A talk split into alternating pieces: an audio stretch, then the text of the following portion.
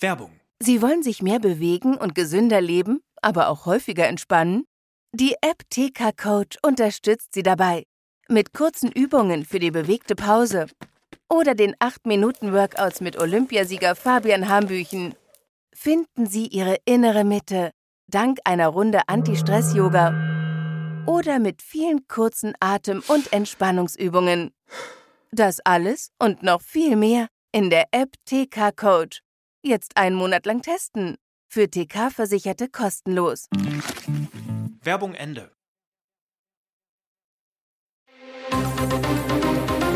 Das Bild News Update. Es ist Samstag, der 10. Februar und das sind die Bild meldungen In Schleswig-Holstein entflohener Vergewaltiger aus der JVA Tegel gefasst. Das hat die USA-Reise des Kanzlers gebracht. Scholz macht Biden Feuer. CDU-Spitzenkandidat will Flickenteppich beenden. Europa braucht einheitliche Waffensysteme. In Schleswig-Holstein entflohener Vergewaltiger aus JVA Tegel gefasst. Berlin. Die Polizei hat den geflohenen Straftäter aus Berlin in Schleswig-Holstein gefasst. Das teilte die Berliner Polizei am Samstagnachmittag mit. Der 54-Jährige sei am Freitagabend im Kreis Dithmarschen gestellt worden. Die Polizei hatte seit Dienstagabend nach dem verurteilten Vergewaltiger gesucht. Er hatte einen begleiteten Ausgang in Berlin zur Flucht genutzt. Der Häftling saß in der Sicherungsverwahrung der Justizvollzugsanstalt Tegel ein. Der Mann war 2004 vom Landgericht Dessau-Rosslau in Sachsen-Anhalt wegen Vergewaltigung und Freiheitsberaubung zu einer Gesamtstrafe von zehn Jahren und neun Monaten Haft verurteilt worden.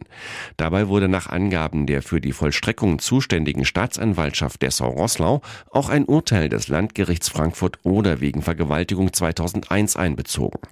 Nach Justizangaben saß der Mann zunächst in Brandenburg in Haft. Wegen der Schwere der Tat und weil er als gefährlich eingestuft wurde, kam er dann in Sicherungsverwahrung.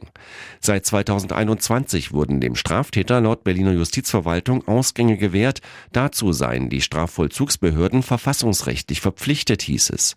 Nun kündigte die Senatsjustizverwaltung an, den aktuellen Fall zum Anlass zu nehmen, um das Verfahren der Lockerung für Sicherungsverwahrte zu überprüfen. Das hat die USA-Reise des Kanzlers gebracht. Scholz macht Biden Feuer. Bundeskanzler Olaf Scholz von der SPD auf heikler Mission. Bei seinem Blitzbesuch in den USA hat der Bundeskanzler eindringlich für eine Fortsetzung der Ukraine-Hilfen geworben. Denn in den USA ist ein heftiger Streit um die weitere Unterstützung der Ukraine entbrannt. Präsident Joe Biden will Kiew mit 60 Milliarden Dollar weiter unterstützen.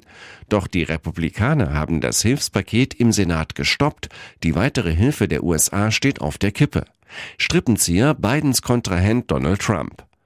Wir sollten nicht drumherum reden. Für die Frage, ob die Ukraine in der Lage sein wird, das eigene Land zu verteidigen, ist die Unterstützung aus den Vereinigten Staaten unverzichtbar, sagte Scholz in Washington. Interessant, Scholz tritt in den USA als Musterschüler auf, macht den USA Feuer unterm Hintern. Tenor, Deutschland hat seine Hausaufgaben gemacht und bereits 30 Milliarden Dollar an Militärhilfen für die Ukraine gegeben oder für 2025 reserviert. Jetzt müssen auch die USA liefern. Scholz weiß, auch wenn der Senat einen Kompromiss beschließt, wird Trump die Hilfen im Kongress scheitern lassen, wo die Republikaner ebenfalls eine Mehrheit haben. Alles über die diplomatischen Bemühungen von Scholz lesen Sie auf Bild.de. CDU-Spitzenkandidat will Flickenteppich beenden.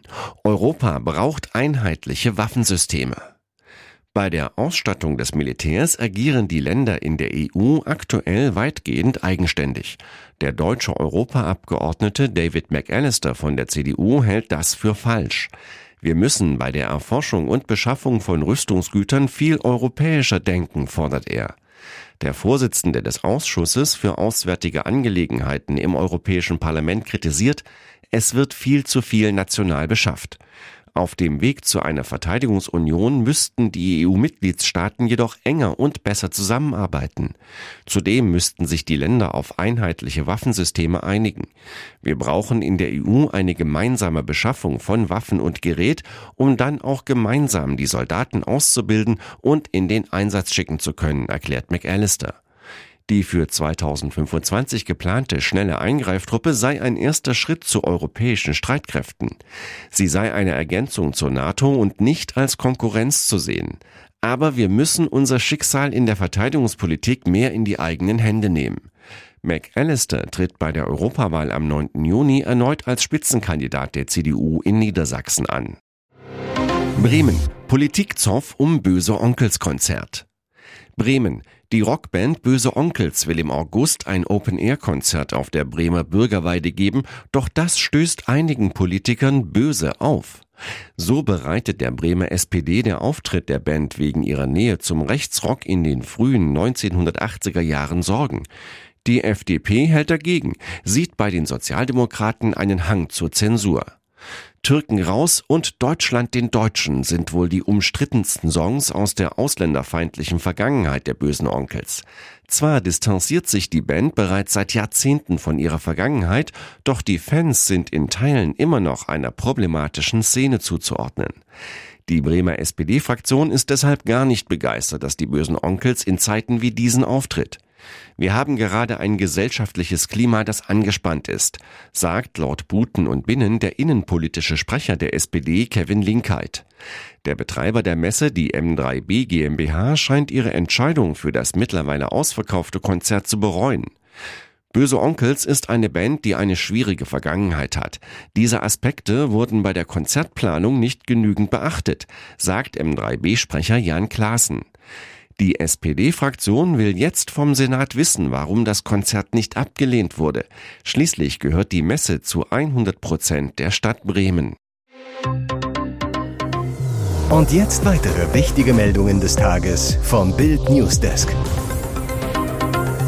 Der Trend geht eindeutig hin zu größeren Autos. Und weil die Riesenblechkisten mehr Platz wegnehmen, sollen sie auch beim Parken stärker abkassiert werden. Nach dem Vorbild der französischen Hauptstadt Paris, wo sich die Parkgebühren für SUVs verdreifachen sollen, zieht jetzt auch die erste deutsche Stadt die Gebühren für Anwohnerparkausweise deutlich an. Koblenz führt ein neues Konzept ein. Das wird zwar auch für die kleineren Autos gelten, aber SUV-Fahrer müssen dann im Vergleich deutlich mehr bezahlen. Zu dem Grundbetrag von 23,40 Euro jährlich für einen Anwohnerparkausweis kommt ein variabler Faktor, der sich aus den Fahrzeugabmessungen ergibt. Lag die Mindestgebühr hier bisher bei knapp 31 Euro, werden nun mindestens 100 Euro pro Jahr und Bewohnerparkplatz verlangt. Und je größer das Auto, desto höher auch die Gebühren, berichtet giga.de. So kostet etwa das Anwohnerparken für den Besitzer eines Smart 42 jährlich künftig fast 105 Euro. Besitzer eines Siemer Golfs müssen pro Jahr rund 179, VW Tiguan-Fahrer sogar 196 Euro bezahlen. Auch Hannover plant langfristig SUVs beim Parken stärker abzukassieren. Doch in Koblenz sollen die neuen Gebühren bereits ab dem 1. März gelten.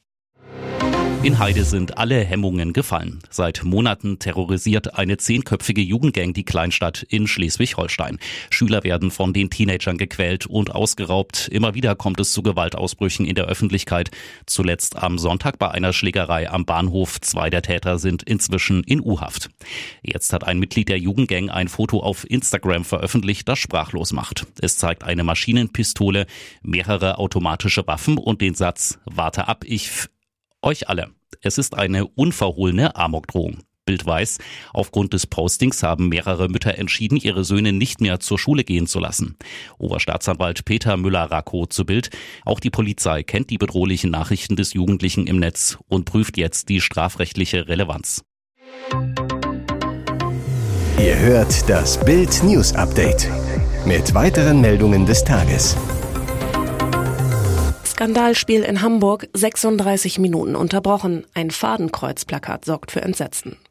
Geschmacklose Szenen in Hamburg. Beim Zweitligakracher zwischen dem HSV und Hannover 96 führen die Niedersachsen zur 60. Minute mit 3 zu 2. Trotz der Führung sorgen die 96-Anhänger aber für eine Unterbrechung. Der Grund? Ein entsetzliches Plakat im Fanblock, das Clubboss Martin Kind im Fadenkreuz zeigt. Er ist sogar im Hamburger Volksparkstadion, gratuliert den 96 Profis nach Abpfiff in den Katakomben zum 4 zu 3 Sieg. Kind über den Skandal, das kenne ich seit 20 Jahren, das ist so, Ende. Ich nehme es gelassen. Warum soll ich jetzt anders darauf reagieren? Aber jetzt ist der Punkt, wo man entscheiden muss. Das werden wir machen. Es wird Reaktionen geben. Schiedsrichter Sören Storks unterbricht nach Entdecken des Plakats die Partie, weist die Hannover Chaoten an, das Plakat aus der Kurve zu entfernen. Die 96-Fans ignorieren die Forderung aber. Daraufhin gehen Hannover Sportdirektor Mann, Trainer Leitl und die gesamte Mannschaft vor den Gästeblock, reden auf die Ultras ein. Zunächst gibt es aber keine Reaktion der Fans. Nach knapp sieben Minuten Pause schickt Storks die Mannschaften schließlich in die Kabine. Ein paar Minuten später wird das Plakat schließlich entfernt. Das Spiel ist weiterhin unterbrochen, wird aber nach 36 Minuten fortgesetzt. Zuvor werden in der Halbzeit aus Protest gegen die Investorenpläne der DFL mehrere massive Fahrradschlösser an den Torpfosten des Kastens vor der Nordkurve befestigt. Das Nordduell ist daraufhin kurz unterbrochen. Doch HSV Greenkeeper Rainer Reisner ist vorbereitet und knackt die Schlösser mit einem Flexwerkzeug. Hier ist das Bild News Update. Und das ist heute auch noch hörenswert. Es klingt wie der Stoff aus einer großen Seifenoper. Hat Kanadas First Lady ihren Premierministergatten für einen smarten Kinderarzt verlassen? Und das noch vor der offiziellen Trennung. Als im August vergangenen Jahres Kanadas Regierungschef Justin Trudeau und seine Frau Sophie Gregoire nach 18 Jahren ihre Trennung bekannt gaben, war das ein Paukenschlag. Ganz Kanada war überrascht. Oder doch nicht das ganze Land? Anna Remonda macht bereits im April bei Scheidungsgericht darauf aufmerksam, dass ihr Ex, Dr. Marcos Bertolli, eine neue Beziehung führe. Diese sei problematisch für die gemeinsamen Kinder. Denn die neue Partnerin sei eine hochrangige Persönlichkeit, die die Aufmerksamkeit der Medien auf sich zieht und erhebliche Sicherheitsbedenken mit sich bringt. Das berichten kanadische Medien wie die National Post. Der Name der Person wird nicht genannt, aber es ist klar, dass es sich um Sophie Grégoire Trudeau, die Ehefrau des kanadischen Premiers, handelte mehrere Monate vor der offiziellen Trennung. Unklar seit wann die beiden zusammen sind und wie weit der Premierminister davon wusste. Schon vor Jahren gab es Fremdgehgerüchte, allerdings um Justin Trudeau. Dass Präsidenten Ehemännern ihre Frauen wegschnappen, das kam schon vor. Aber diese Variante wäre in der Welt der Politik neu.